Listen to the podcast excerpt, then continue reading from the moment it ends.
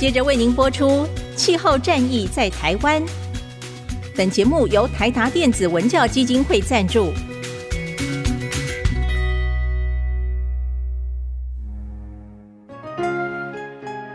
换装一颗 LED 灯，一年减碳七十公斤；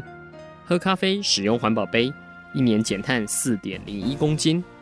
上班出门前记得把保温电热水瓶的插头给拔掉，一年减碳一百五十七公斤。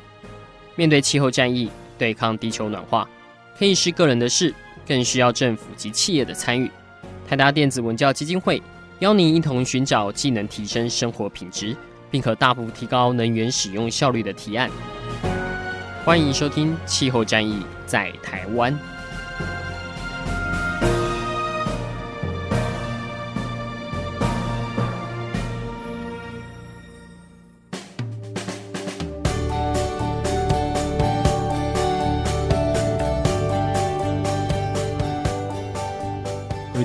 大家好，欢迎来收听今天的气候战役在台湾。我是主持人台达电子文教基金会的高宜凡。我们这一季要带给大家的是各式各样的哈减碳的黑科技，就是希望让大家脑洞大开，让大家思维全部完全改观。哈，就是过去各种很多你认为啊节能减碳只能按照过去的模式，然后就是可能啊大家拼命省一点电，然后现在天气那么热，我们就忍一下，然后或者是。呃，或者是要等很久啊，一定要很久以后才会慢慢见效，这样子哦，要等地球慢慢退烧。但其实现在有很多在进行中，或者在实验中，甚至于说它只是一个概念的这种黑科技，它未来是有可能成真的，而且可能带有非常巨大的一个减碳的潜力跟效益。所以这一季我们邀请各式各样的来宾哈，包括可能过去常上我们节目的一些学者专家，或者是技术研发人员，或者是厂商。甚至于说是一些新形态的媒体的 KOL 或者是倡议者，带给我们各式各样的新观念。那今天我们要介绍的是，诶，你知道吗？碳定价、碳金融、碳权这种东西看不到摸不着，但是也可以帮助减碳呢。哦，就是一切就是一个非常这么神奇的，就是呃，过去人家说空气会赚钱，抓空气会赚钱，以后这个空气的额度什么的，或者是它等值的概念，也可能是一个新时代的货币哈。那今天要帮我们大家介绍一个这么玄奇的这种各式各样碳金融的概念的，我们邀请到的是也是常上我们节目的这个台湾法人环境权保障基金会的研究员倪茂庭。哎，茂庭你好。嗨，大家好，主持人好。啊，如果有在关注我们台达的低碳生活部落格的观众们，应该有常常看到茂庭的名字哈，因为茂庭常常在我们上面贡献很多好文章哈，尤其是那个世界银行每年会出版的一次的这个世界的。碳定价的研究报告哈，那个年报哦，都是由茂茂庭来执笔哈。是，那茂庭可不可以先跟大家先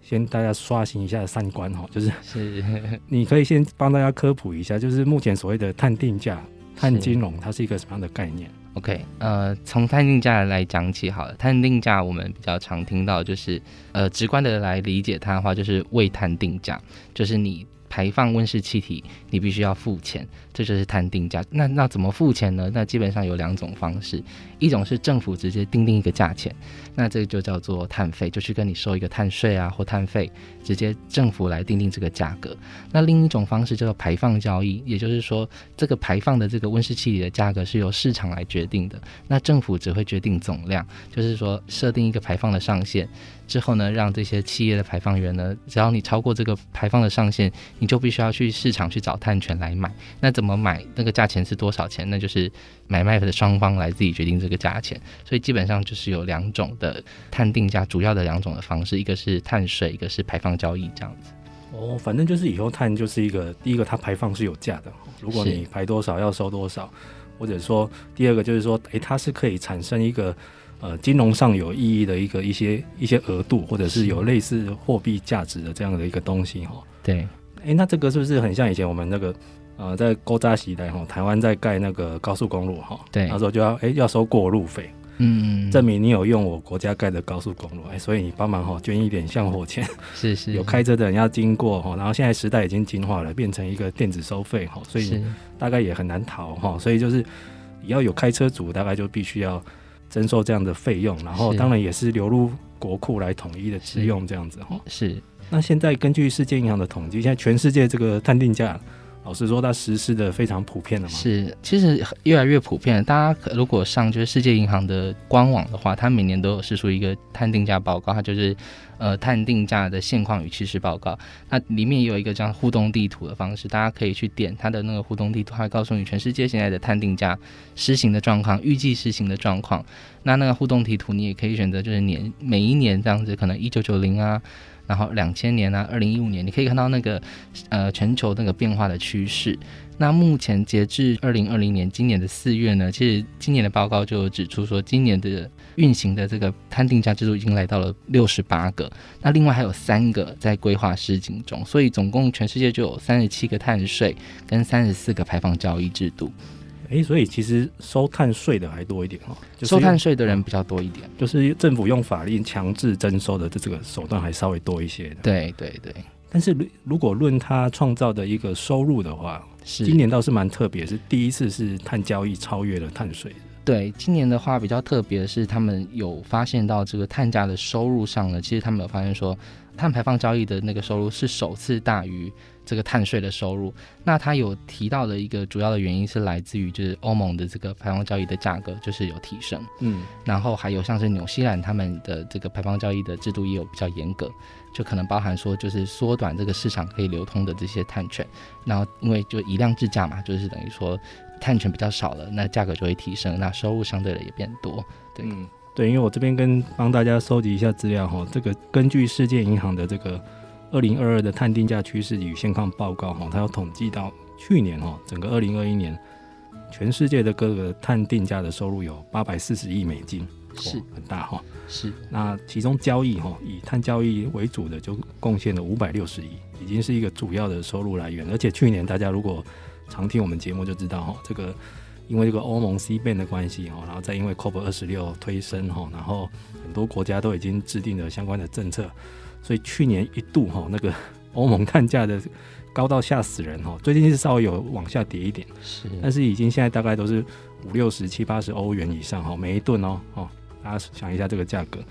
但是茂挺，就算这么多的国家已经有推出相关的一个啊，探定价的制度了，目前全世界受到管理的。说到碳价去列管的温室气体，或者是说它可以有效去促进巴黎协定要升温控制一点五度 C，这个是不是还是很少？对，目前的话，即便说现在有六十八个碳定价的制度，但它管制的这个温室气体还是只有在全球的排放量的二十三 percent。嗯，那只有稍微呃微幅的提升，照相较去年来讲，因为去年是二十一 percent，那今年的话就提高到二十三 percent，就还是不是很多。然后他们遇到的最大的问题也在于说这个。碳定价，他们具体收的这个碳价到底是多少？他们觉得说，目前的这个平均的这个价格其实还是太低了，但不足以回应刚才主持人有提到，就是我们这个要回应这个巴黎协定的要求。那目前国际上比较常用的这个碳价的水准呢，是根据世界银行在二零一五年，它有发起一个就是碳定价的领袖的倡议的联盟，然后他们有一个碳价的高阶专家委员会，其实就有给出一个建议，是希望说在二零三零年的时候，呃，每一吨的那个碳价的平均是要在五十到一百美元的水准。这个是指全世界要平均这个是这个水准。平均，这是全世界的平均。那今年的话，在格拉斯哥的会议，其实他们有在针对现场，他们有针对就是来自各国的不同的就是经济学者的背景的这样子的一个专家做调查。然后他们认为说，因为这个气候变迁的情况其实是越来越严峻的，所以他们觉得说这个水准其实要更提高。所以是他们是建议说，在二零三零年的时候要从五十块到两百五十块之间。哦，真的已经拉高了哈。对，就是又拉到了大概一百五十块左右。所以未来哈，未来十年我们可以说，这个全世界碳定价应该破百美金，应该是正常的的水准了。对啊，对啊。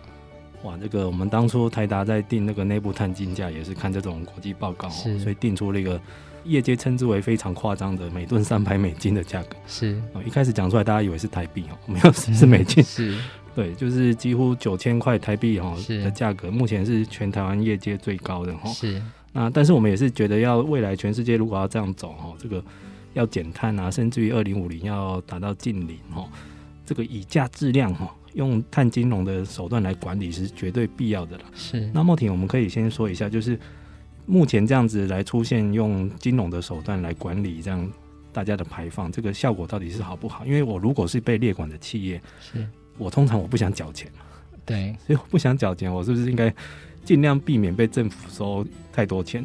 所以我应该会先做好我的节能减碳，把我的排放降下来，是降到我每年都不会被他收到这种这种预期的心理跟动作。嗯，对，就是企业本身，如果你要避免缴这么多钱的话，那最好的方式就是自己。去找自己可以减碳的方式，那真的觉得说你现在自行减碳的方式成本很高，然后高于这个可能现在政府定定的碳税价格的话，那你可能就觉得那我干脆付钱就算了。那所以说这个价格的定定的那个动态上，可能就是我们要去了解说现在的企业的减碳科技的成本大概平均落在哪里，怎样的碳价的水准可以驱动他们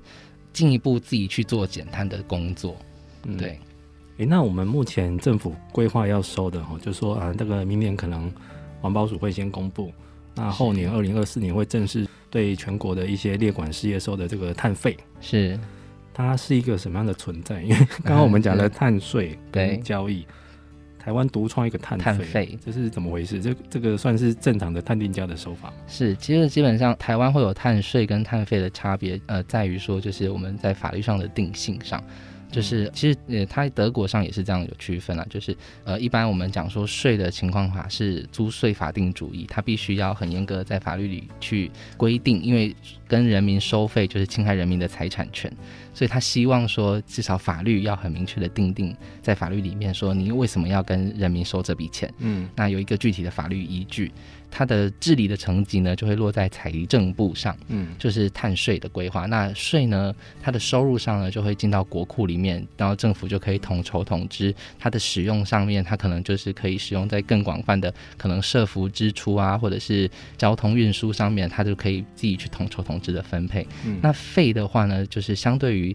呃，税而言呢，它的自己层级就比较低一点，它会在环保署，就是来做呃一些这样比较专款专用的方式去做这些低碳的转型啊，然后或者是气候变迁调试上的比较具体上面的应用。那台湾会有这样的区别，基本上也是因为。我们也知道说，长期以来财政部在这个碳税的议题上，他们是不愿意去碰的。嗯，他们就每次官员们的回应都是说，我们继续在研拟规划中，所以他们就不愿意做这个事情。然后他们也觉得它也不是他们的，他们还是比较一个。呃，国库啊，然后一个呃财政的这样的一个角度去看这个事情，所以没有把环境的这个思维或者是永续的思维放在他们的财政规划里面，所以就会导致他们觉得说，这不是我的工作任务范围、职权范围之内这样子。嗯，其实刚刚茂廷的解说，应该大家会知道，这个税跟费这两种有一种稍微不一样哈。是，所谓这个税就是统一政府征收流入国库，是，所以可以统筹去运用哈。是。但是这个如果是费的话，必须要专款专用。是我既然是以碳、以温室气体管制为名的，我未来收到的钱也必须要做到相关的去处置，就是我不能随便乱用这样子。对，有点理论上是这样，但我们现在其实也有点不希望它就是这么的死硬，嗯、呃，就是非常的很文艺的解释去认为说。呃，我们的碳费的目的是为了要减碳，所以我们而收。所以这样等，因为在费的刚才有提到，就是我们跟人民收到这个笔钱，所以你必须要很具体的告诉他原因，那你要用在哪些事情上。这是呃法律上的一个逻辑，嗯，但是呢，我们希望说这个解释上不要只是把它当做一个减碳的工具，应该要把它视为一个就是近零转型的工具。所以那个你为了要近零转型而收了这笔钱，所以你才可以使用的范围再更扩大。那这个也是今年的这个世界碳定价趋势报告非常重要一个点。他认为说，就刚才主持人有提到的，就帮我们补充到说，今年的那个碳价的收入其实已经高达八百四十亿美金了。嗯、对，那他其实他的那个他看到这样的高的收入，因为就相较去年，他已经成长了六成，他觉得这个收入是一个非常重要的净零转型的像财政上的来源。嗯，所以他就就认为说，就是我们必须要把握这样子的一个资金的运用，然后净零转型的基金预算。的一个来源，所以呃，我们才会觉得倡议团体或者是环环保团体在台湾才会觉得说，我们现在不想要环保署一直强调说它是一个减碳的工具，嗯，我们应该更解释为它是一个净零转型的工具，所以这些钱未来收到的这个钱，才可以再多运用在可能社会的呃公民参与啊。或者是公正转型上，或者是调试上的运用，而不只是单纯在这些钱回馈到给企业去做他们原本就应该自己做的这些低碳转型的一些工作上。对，因为照目前这个环保署已经有稍微统计哦，因为它现在列管的是排放大户哈，是。如果它未来这个要收碳费，呃，目前算起来国内只有两百八十七家的企业会被收到。是。那如果以后是类似呃专款专用哦，那是不是以后譬如说我 A A 公司缴了一笔钱给政府当碳费，那我又申请这个减碳计划？是政府要把这个钱发回去，对，就是会一来一往，等于就是他们这个小圈子在用。但是如果我们扩大一个定义跟范围，就是譬如说，呃，它是为了抵御气候变迁而来的，那是不是这笔钱收来，譬如说我们可以拿去种树啦，或者生态保育，甚至于说大家的一些节能的一些计划之类的，是是，是，这个才应该是雨露均沾，全民都所使用到了哈。对，好，那也在此也希望我们赶快这个政府相关的单位可以听到这些建议哈、嗯。那但是。呃，我想各位听到目前听到这边，应该已经稍微有一点概念了，就是目前碳定价的这个两大主流哈，就是碳税跟碳交易。是。那但是关于这个碳交易，台湾过去有一个很失败的案例，就是那个南部的那个空屋。空屋。嗯。因为那时候就会被落入一个像我刚刚讲的，就是只有那几家有排放大户被列管。那如果要做交易，也只限他们。对。那就是一个不热络的一个交易。是。的市场是就没办法像欧盟那样，因为欧盟整个碳交易是很多国家一起算的哈。对，那是不是这次我们如果照目前政府的规划的话，未来有可能会落入这样的窘境呢？他们也是希望说，呃，他们现在的规划是说，先碳费，然后未来可能进一步往碳税跟排放交易走。那排放交易的话，确实也会有遇到过去我们在呃南部空屋的这个总量管制交易的这个样子的一个问题，就是呃这些排放的权利其实都掌握在这些排放大户手上。嗯。那排放交易这个有一个比较有趣的点是，它可以做市场上的连接。等于说，可能今天像是欧盟啊、南韩，他们很尝试的就是要做市场的连接。嗯。那他们像是欧盟跟那个呃瑞典，其实也有做，已经有市场上的连接了。嗯。对，所以就是他们的排放交易制度，全球的排放交易制度是可以做连接的。所以一连接下去的话，等于说市场上的参与者就会更多，不只局限于这些台湾的自己的碳市场。哦，所以如果有一个国际市场在后面当一个大家可以交易的池子的话。对，应该会相对热络很多了哈。对对对，就希望说未来只要把这个规则、市场的规则一致化，然后呃规则都定好了，那未来做碳市场的连接才比较有机会跟可能。嗯，对。但是现在又有另外一种说法是，是因为坊间又常常出现一个新的词儿哈，也有人说其实没有这个词儿，是我们台湾自己发明的，叫碳权 （carbon credit） 哦，一个碳信用这样的感觉，甚至于说这个。有很多企业，他想说自愿做减量哦，在国际上取得一些所谓的国际的碳权哦，大家常看到的就是那种去造林，往往是在一个开发中国家造了很多林，然后有一些碳权，然后来抵免他自己的排放这样子。茂廷可不可以跟我目前说一下，目前国际的碳权市场的发展怎么样？真的是很多企业他真的减不下来，他干脆去外面用买的吗？对，现在的话，呃，我们应该要就是来厘清一下什么是碳权这个事情。碳权如果是很直白来讲，就是排碳的权利。那排碳的权利在我们碳市场的分类上，大概就可以分成两类，一个是总量管制交易制度下面的碳权，叫做配额。就是政府核配给你的一个权利，就是根据每个人不同的过去排放的历史啊，或者是排放强度来核配给你，呃，一定的排放的总量的上限，那这叫配额。那另外一个是叫做信用交易制度，那这个信用额度交易制度呢，它是有点像刚才主持人讲提到的，就是呃，可能去造林啊，在这些。被管制之外的行为，你多去做的这些减量上的尝试跟贡献，我们算给你这些额外的碳权，就是叫排放的额度，就是碳信用的权利额度这样子。那这个碳额度呢，它的发给的这样子的一个单位又可以分成几种，一个是国际上过去在京都议定书下面核发的，可能像是大家比较常听到清洁发展机制，嗯，下面核配的这个碳信用的额度，它可能就是去。开发中国家或低度开发中国家去做一些减碳的一些科技啊，或者是种树啊，嗯，然后得到了这些碳权，再把这个碳权用回自己国内本身的一些减量的行动跟承诺，这是国际上的发放的。那也有可能像是国家自己去发放的，那像台湾或者日本，台湾的话自己就很呃，大家就可能比较常听到，可能说呃碳权额度的抵换计划，或者是过去的先期专案的抵换计划等等的这些抵换计划的内容，嗯、就是他希望去要求企业先自己去做这些自愿性的这些减量的承诺。然后做这些自愿的这个减量的贡献，然后我算额度给你，那你可以未来可以用在现在呃有一些环评开发的案件啊，你可以去抵这些增量抵减的事情。嗯，对。那最后一个比较常见的话就是。独立的这些自愿的市场，可能像是大家比较常听到这些黄金标准或 VCS 这样子的一个机构，它就是一个呃私人的机构，私人的像信评机构，它就是企业自己因为自己的可能是因为商誉的关系，或他自己的企业的自愿的行动，他说我要减多少，那我要怎么减？我可能去做一些低碳减量的一些种树啊，或者是一些低碳减量的科技啊，那他算一些额度给你，但是这个额度呢就不会去用在国家赋予。于你的这个减量义务上，或者是用在这个公约下的这个国家上的减量义务，这个都是未来这现在还没有办法发生的事情。嗯，但是企业呢，因为这个最后一种类型就是这种私人机构所核发的这些碳权，说实在，就是全世界的碳权的这个新品机构其实很多种，那这个品质就会参差不齐。嗯，然后参差不齐情况下会导致就是价格的其实不是很高，就等于那个碳。额度碳权的品质不是那么高，然后甚至是很常发生，就是会有一些在地的这个减量计划的人权的冲突，可能是他去某个国家去做了一个植树造林，可能那个植树造林的那个原始的那个地区的在地的土地的所有权人，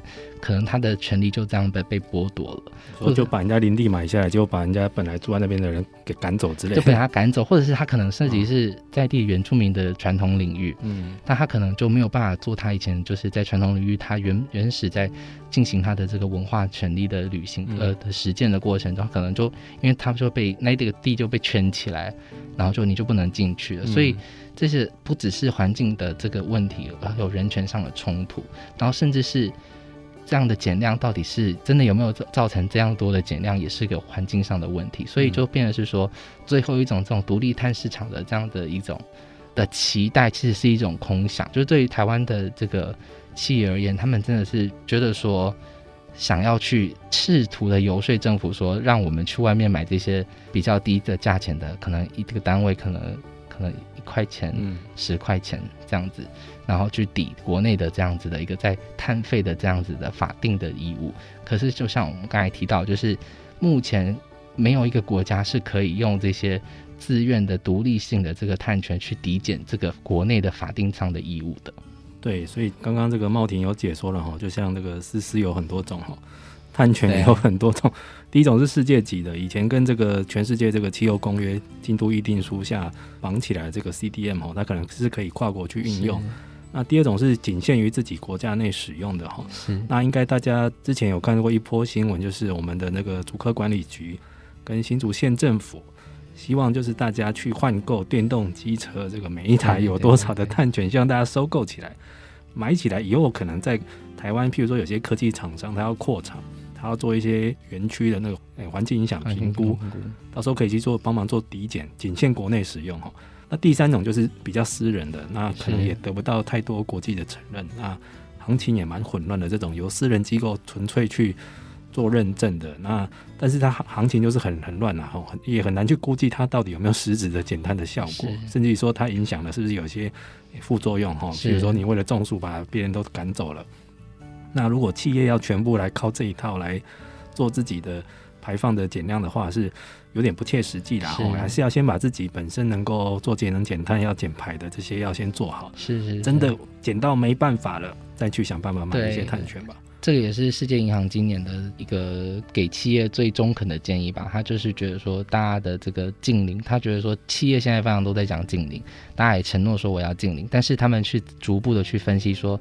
呃，那你的阶段的管制目标有没有做啊？还是你只是宣布二零五零要进，但是你中间不知道怎么达成？嗯，那你有没有具体的计划？然后另外一块，他们也很非常看就是这个碳，就是国际上的这个独立市场的碳权的使用，你是不是有过分仰赖这些碳权，而不是真实大家减量？嗯，对他们也是有在抓这个事情。对啊，这跟之前那个前几年我在帮忙写那个绿电企业怎么买绿电的方式，那时候。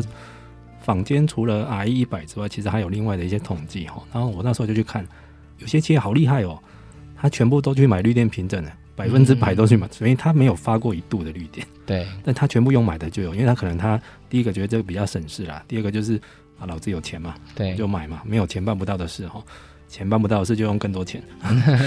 那但是就是这样的方式，后来已经遭到诟病，所以后来企业的确有在转向了，变成说自己去投入这个绿能的一些暗场的开发，然后甚至于说转做自发自用哦，也不是说去赚绿电的钱要去卖给国营的电力公司这样子，嗯就那个风向会慢慢转变，但是你所有的话可以自己掌控还是比较好了。对，就是自己掌控，然后。呃，也会比较容易在这个未来这个整体的这个绿色的供应链下，比较更有商誉。如果你只是单纯的用这些碳权的额度啊，然后去买这些碳权，其实有些绿色供应链它并不是完全一定会承认这件事情。嗯，对，还是重点还是在本身自己这个商品的碳足迹是不是真的有降下来？诶，所以茂鼎偷偷问一下哦，那个时候政府在研究，就是用台湾民众换购电动机车，然后收集碳权，要给厂商这个。那时候有没有找你们去做征询？因为我们这一套在台湾自己做，到底会不会受到国际承认？譬如说他是苹果供应链的厂商，对，但是他忙了那么久，花了一堆钱，就苹果说不承认，这样不是大家白忙了吗？对，就是这一套有没有就是？我个人是没有被问过啦，对，但是可能我自己也不是 什么样的，就是被需要被问的人。但是就是我们大家有跟就是相关的业界的人啊，或者是说就是大家哦团体之间的人，大家讨论一下，会觉得说旧的油车换的新的电动机车这样子的一个计划，它其实它的减碳的效益的这样的评估，其实也是很有问题的嘛，因为它的的估算就是说一台好像是可以减一千两百，诶。我有点忘记它一台可以算多少的那个减碳效益，我有点忘记了。但是它那个减碳效益的估算是你真的有就是使用这台电动车使用可能七年去做计算的，嗯，对。但是真的有没有保证你真的有骑七年，或者是你七年到底骑了多少？你才会得到这个相对于你过去使用油车而得到的这样的减量，其实是有问题。嗯，然后再来提到就是，那这样子的使用这样的方法学是不是有符合这个国际上可能无论是这个独立的这些碳权的额度的机构的这样的一个方法学，或者是没有，或者是说不一致的地方，那都是有待评估的。如果说真的没有这个规则是不一致的话，那其实就等于白忙一场，等于说。你核发的这个碳权，你好像只能就在台湾自己使用，那你也只是在国内的这个减碳的效益上自己去做一些，嗯，讲比较难听，自爽的一个这样的一个行为，你没有办法拿到国际上得到一些承认，或者在绿色供应链上得到一些承认。对，有可能他完全就是否国内使用了，他还没有想到国外认不认这一套。是我刚刚有查到资料，那个时候环保署是说，呃，他们根据他们的试算哈，他们。汰换一辆旧的机车，然后再换购电动机车，每年大概可以减碳二点三公吨哦，每年哈、嗯，然后可能再去算它的生命周期之类的。对，然后那时候分别是用一千五到两千的价格去跟民众去收购哦，因为有两个单位分别在收，所以行情不太一样哈。但是这一套到底它终究不是一个王道了哈，就是你真的是减不下来，再去买看看有没有。业界承认的一些额度跟配额哦，可以达成你想要的一些业务的动作这样子。那但是，诶、欸，说到其实企业它如果要自救的话，其实现在有另外一种探定价手法是企业内部自己使用，就所谓的内部探定价、嗯、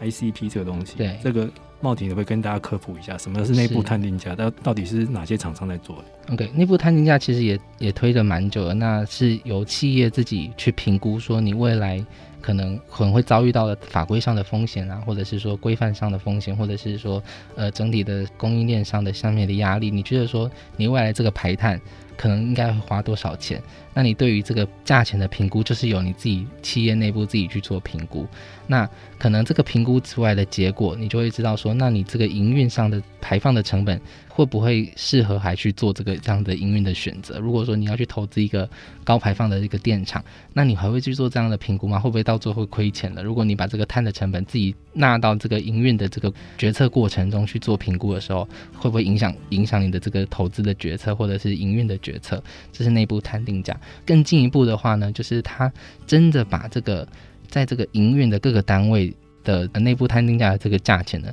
去跟这个自己营运这个各单位去做真正有收钱，收到自己企业里面的这样子的一个呃基金里面，然后去做一些整体的营运的这个低碳的优化。嗯，那这也是台达电子有在做的事情。对，目前其实国际上在谈这个碳定价哈，其实最常被提起的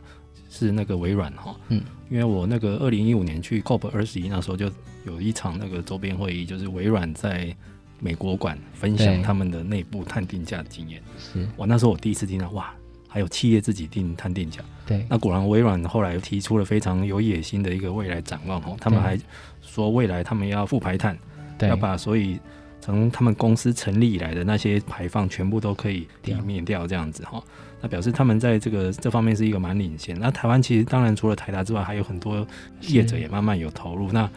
就如茂婷所讲的，就是他们可能企业在内部先用试算。那当然有些企业是实际就要收钱的哈，只是说收到的钱就要做公共的使用这样子。是。那我看到一份报告是有写到，应该也是世界银行的报告写到目前。各国的碳定价收入有百分之三十八是纳入政府的一般收入，哈，等于就是统一去支配了。那百分之五是用来减税的，然后百分之四十是拿去做气候相关支出，应该就是所谓大家期待的，你要拿来做跟气候环境相关的一些使用这样子。然后百分之十一是做所谓相关发展，就是有点不知道怎么归类 哈，大概是这样子。台达的话，我记得主管们也是说，其实未来要做相关的一些。当然，我们要做的一些气候相关的采购，不管是去买绿电，或者是一些相关未来的前瞻的研究计划哈，那当然是让大家了解到这个是有价的，对，所以以后要列入成本考量。对对对，就是会觉得说，内部摊定价最重要的重点。最好的话，就是不只停留在可能管理阶层，他去做他的营运的投资决策的一个标准而已。最好的话，他真的是可以让这个各个营运单位的人，无论是可能是行销的人，或者是管理的人，或者是采购的人，他都可以知道说，他在做不同的事情的时候，他的这个部门，他因为这个排放的行为，他应该自己内部，他会去影响到他自己各个部门的 KPI 的时候，他这是整体的这个企业从上到下才会真的。动起来，知道说怎么样做低碳转型。嗯，对啊，其实我觉得未来应该我们要可以去做一些研究或统计哦，因为包括像啊，每年世界银行除了公布碳定价趋势，也会去公布谁定最高，是是是，哪里的碳最贵哈。以前都是像北欧的国家然后像瑞典，今年很奇怪是乌拉 圭。对，我们应该去研究一下，它碳价定这么高的，不管是企业或国家。它其实是不是也是有相对比较好的一些减量或减碳的效果出来？因为如果是的话，那就证明其实真的是以价质量是成功的。对，茂廷有去看过今年乌拉圭为什么会这么厉害，一百三十七美金每吨。它实际的原因我真的还不没有查到，因为我看一下那个是世界银行的报告，它其实没有写得很清楚，它就是短短的大概一段话就写到说，它今年是一月实施。然后刚才也是提到，就是每吨针对这个汽油的收受是一百三七块美金。它比较特别的是，它是把过去的它的这些能源的税费，或者是燃料的税费，它做一并的调整，它把它取消过去的这些事情，然后以。二氧化碳排放或者温室气体排放这一件事情来作为燃料使用的这个税率计算标准，确实它是有提到说，这些税收会用在这些永续啊或者是低碳投资等等相关的这件事情上面。但是至于它它为什么可以收到这么高，这个我真的是没有查到这样子。嗯，对。但是其实真的表示，像乌拉圭这样在南美的国家都已经有。这么高的野望哦，跟企图心，所以表示他未来在国家的一些相关的气候政策，应该是有一些想法的，然后是是，但是我看到其实很多国家是两个一起用，所以其实碳定价的使用手法是蛮五花八门的。对对对，奥定可不可以跟我们讲一下，就是你觉得你看过这么多的案例，对，印象最深刻或觉得实施最成功的是哪一地方或国家的一个？碳定价的措施。OK，我其实看到国家的话是，呃，排放交易跟碳税，过去可能大家会觉得说就是择一使用，但其实很多国家是两个都使用，嗯、但它可能不是适用在同一个部门上面。理论上它会就是拆开，就是呃某一些某一些排放源可能比较排放量比较少的排放源，那它就使用碳税费。那如果是排放量比较大的排放源，那它就使用排放交易。通常它会做一一相对的区隔。那也有就是把这个相关的功能，因为就是碳税跟排放交易的功能不太一样，然后就把这些各自的优点截长补短，变成一个就是混合式的机制，也有这样子的方式。嗯、那我觉得比较成功的国家，或者是觉得呃比较有趣的国家，像是德国。它德国的话，它去它以前的话都是跟着这个欧盟的排放交易制度。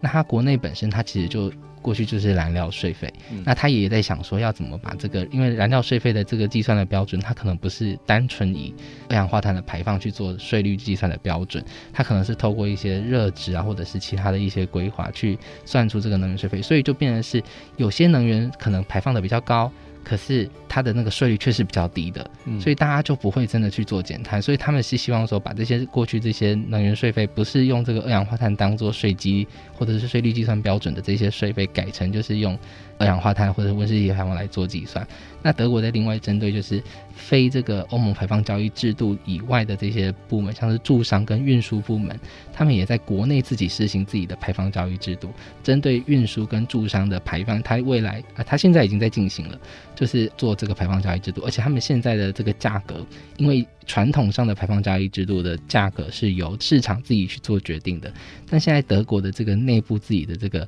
排放交易制度，针对驻商跟运输的呢，它是政府事先的规划，说明每一顿是多少钱，然后具体的话可以预期大概多少的减量，然后去做这样子的搭配，就把这个碳税在制定碳的价格的这个功能套在这个排放交易制度里面，嗯。对，所以未来可能任何跟这个排放温室气体有关的哈，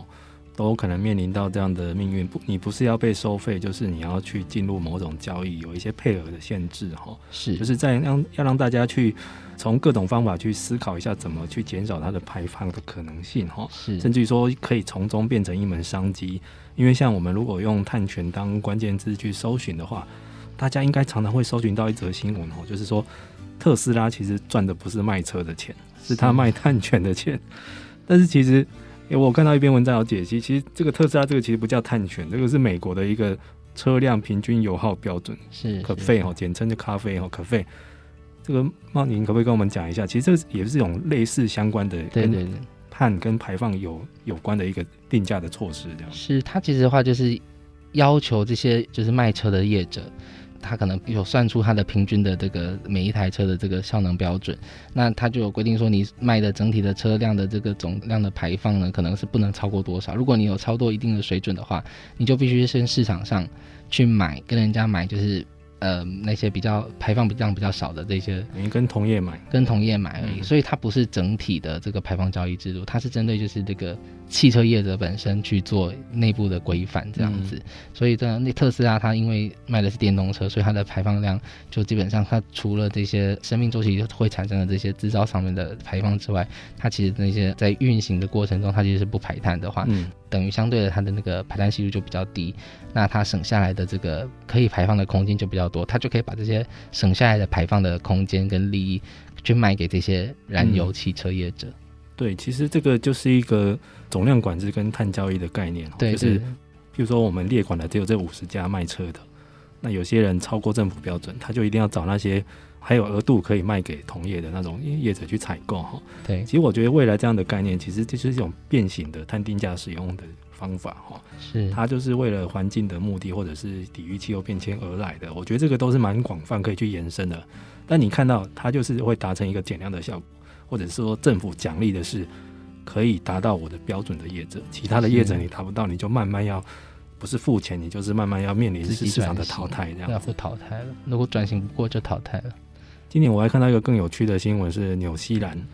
以后他要针对他的畜牧业，对，因为畜牧业其实制造了蛮多的温室气体，尤尤其尤其是甲烷哈。嗯。目前他们政府在立法，以后要对畜牧业者来课这样的碳税跟费跟排放费用。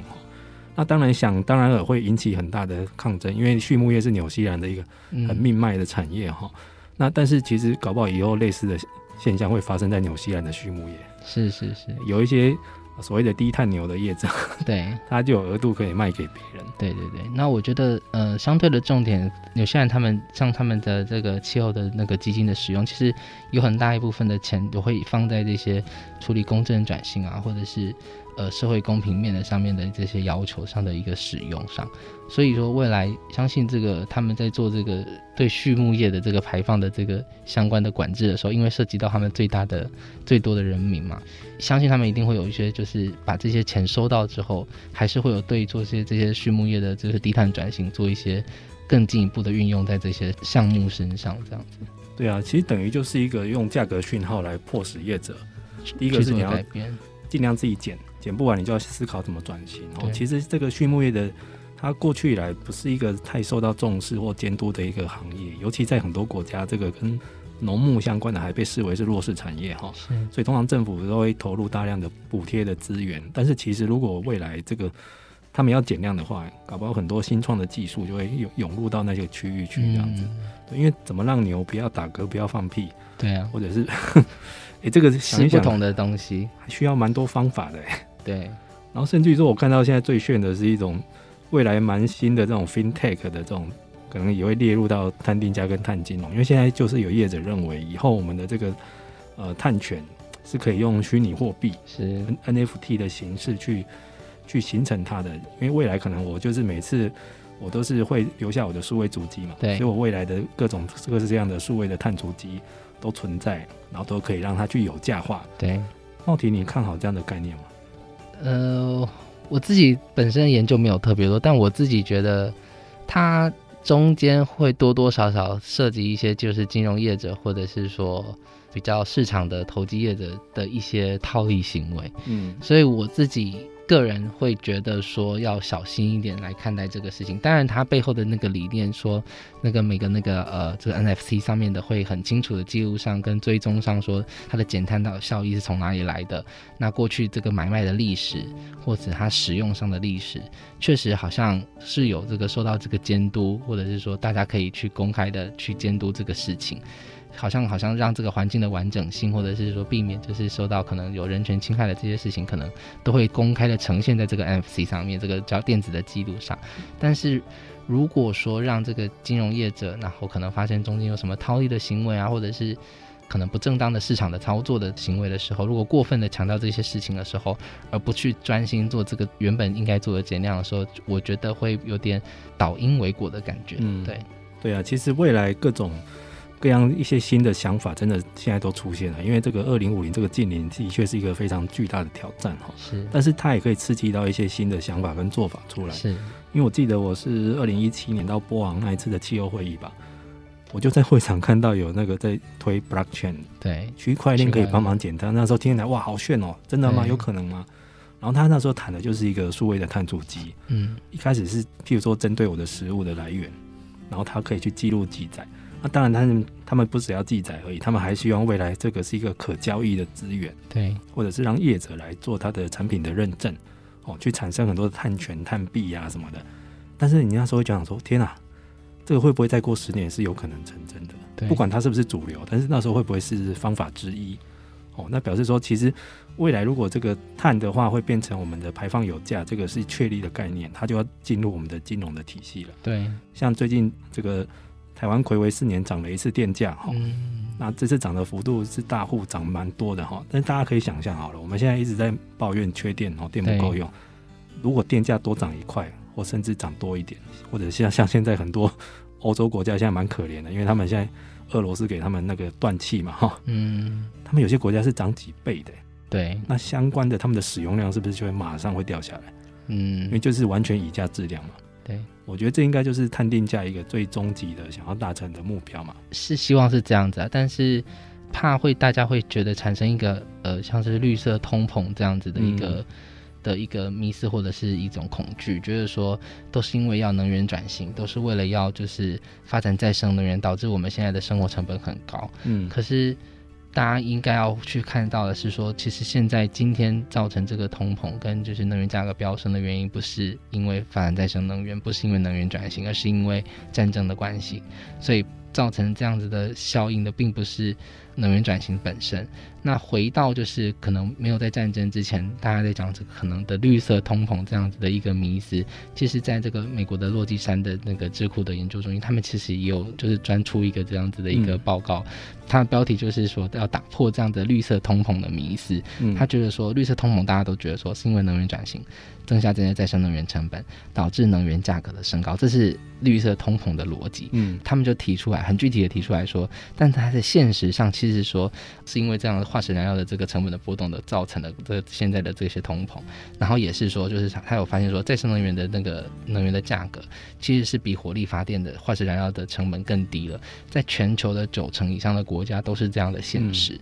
那我昨天其实也有看一下，就是台电的这个呃电价的那个经营成本，其实台湾也是，就是台湾在就是台电的这个自发的电力，在火力发电的平均价格，就是燃油、燃气、燃煤这样算起来的平均的成本，它是算每度电是二点七八块台币，但是如果是再生能源发电呢，是一点三台币。哇，再生能源便宜多了。嗯、对对，就等于说它的这个呃台电的自发电力的成本，其实。在台湾这个绿色通膨的这样的概念下，其实根本也看不到，就是等于说火力的发电的成本就比再生能源发的高，所以就不是因为这个再生能源的发展说呃再生能源的成本很高啊，你要去发展这些再生能源科技很贵啊，导致我们生活成本的增加，所谓的绿色通膨。所以这样的迷思，其实我们必须要小心说，就是虽然说现在的现实确实是通膨真的很严重，可是这个通膨的原因并不是来自于再生能源的发展。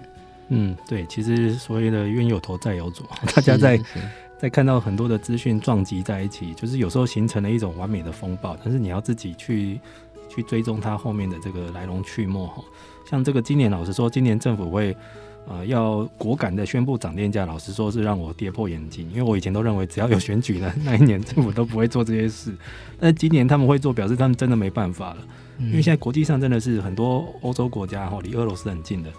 他们的能源涨价是几倍在涨的哈，哦，不是我们涨一块，日本是几倍在涨。对，然后他们现在还不是最恐怖的时候，他们最怕的是冬天哈，冬天，因为他们要吹暖气哦，不然会冷死人哈。冬天到时候没有的话会很惨哈。那到底是因为再生能源害的，还是因为化石燃料的波动？这大家要去界定一下。那但是我觉得现在大家可以类比一下，就是呃上个世纪七零年代那两次的石油危机哈，中东的石油危机。那时候就刺激很多国家在做这样的思考，因为那时候是跟石油比较有关系哈，石油禁运哈，所以那时候很多国家就是石油害我这么惨，对，所以以后我要更多石油。嗯，另外一种国家是石油害我这么惨，那我以后都不要石油。对，所以这就是同一个反应，同一个事情截然不同的反应。所以现在大家要想想，就是我们台湾要走哪一些？对，就是现在到底是呃，我们要赶快加速这个时候的。一个产业转型，或者是能源转型，还是说我们因为这样子，我们更加强了我们的路径依赖？对，化石燃料不能没有你。对对对对，就是不想要这样子的迷思，然后也觉得说，如果说大家真的就是热爱的民主，大家就会觉得说，是再生能源才是真正的民主，就是说，呃，可以在去除掉这个对呃化石燃料的依赖，这样子。好的，那今天感谢茂婷到节目中帮我们介绍了这么多。跟这个未来碳金融、碳定价有关的黑科技哦，其实这个相关的还有很多很多。本来今天节目还要讲那个威尼斯要收那个进城税了，其实我觉得它也是一种跟这个未来这个节能减碳相关的一种税费哈。就他的展现方法很多了哈。是。那这个茂婷也即将要出国去留学，要去攻读一个更前瞻的气候相关的学位哈，也祝福他。谢谢。希望到时候还可以带给我们很多的好文章跟好节目哈。谢谢谢谢。好，那各位听众，我们现在气候战役在台湾已经转型成 Podcast，它在三个平台都有上架哈，分别是 Apple、Google 还有 Spotify 哈。那也希望大家可以加入订阅，给我们一些好的留言。那今天节目就到此为止喽，谢谢。